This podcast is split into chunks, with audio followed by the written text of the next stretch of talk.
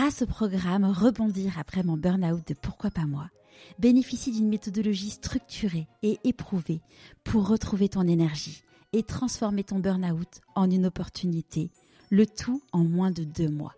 Pour en savoir plus, rendez-vous dans les notes de l'épisode. Bienvenue sur Pourquoi pas moi. Je suis Charlotte Desrosiers, la fondatrice de Pourquoi pas moi.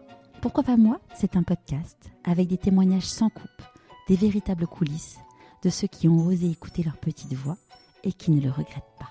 C'est un bilan de compétences, nouvelle génération. Trouver ma mission de vie et écouter ma petite voix, finançable à 100% avec votre CPF. C'est un livre. Et si je changeais de métier, redonner du sens à son travail? C'est le TEDx. Je n'ai plus peur du dimanche soir. Et c'est une newsletter hebdomadaire. Pourquoi pas moi?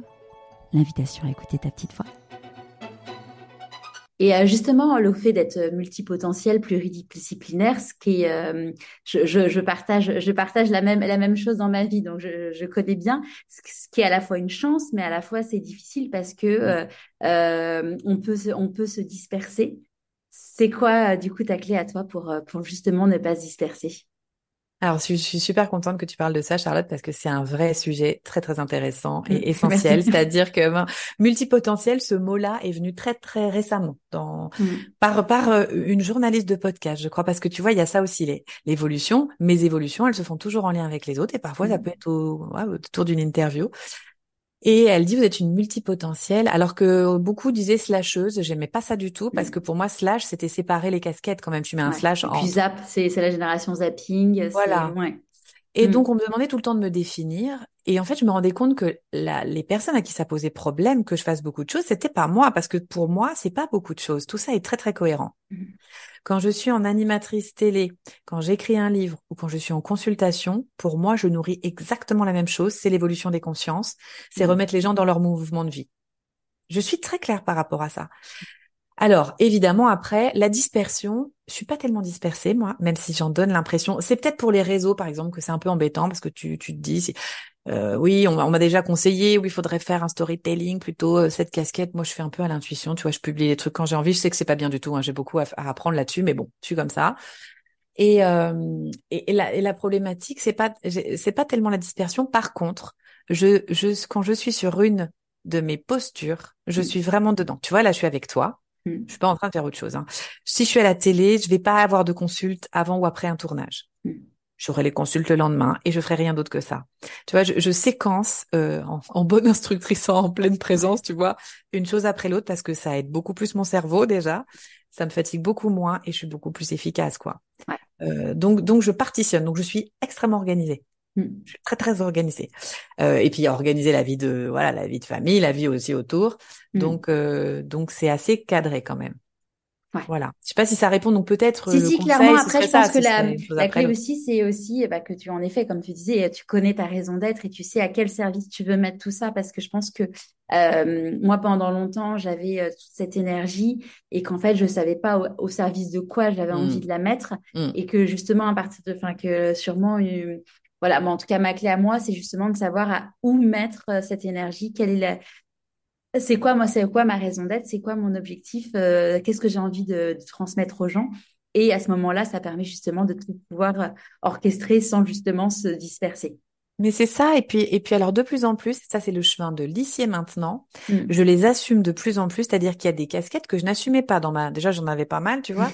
Mais je chante depuis longtemps j'ai j'ai toujours eu un groupe de musique. Ok.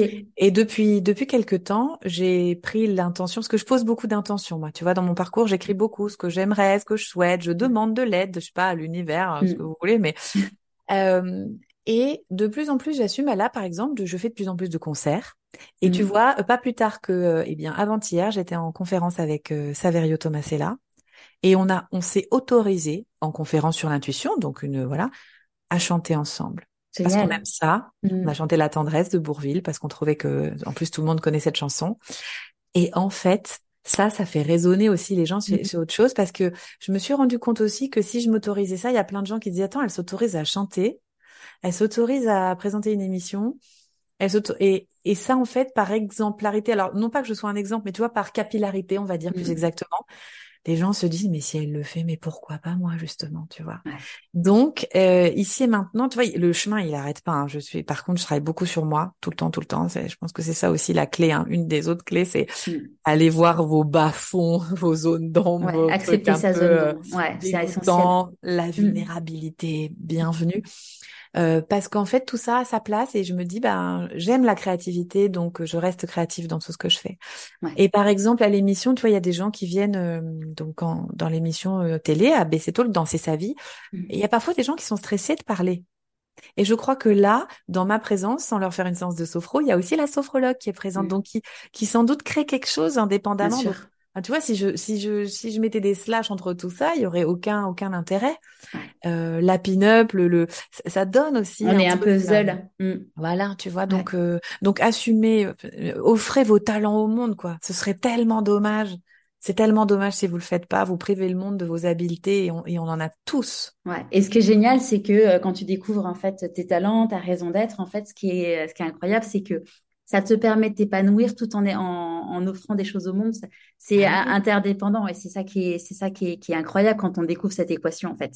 Oui, puis tu te recharges, ça c'est important. Ça j'ai j'ai eu hein, parce que là on dit les choses qui fonctionnent, mais tu vois, il y a pour une chose qui fonctionne, il y en a dix qui marchent pas quand même. Faut faut bien revenir au fait que euh, mm. euh, les gens que vous voyez réussir ou qui vous inspirent, attention les gars, ils ont traversé des trucs. Hein. c'est pas facile tous les jours. Mm. Donc des, des, des, des trucs à tenter, à tester, tu te casses la gueule, t'essayes, tu... Mais t'apprends. Tu l'auras compris, c'est un court extrait du témoignage de mon invité. Pour écouter l'épisode en entier, c'est l'épisode suivant. Et pour continuer à suivre les aventures de mon invité et plus de conseils pour écouter ta petite voix, inscris-toi à la newsletter et suis pourquoi pas moi sur Instagram. Tu as tous les liens dans les notes de l'épisode.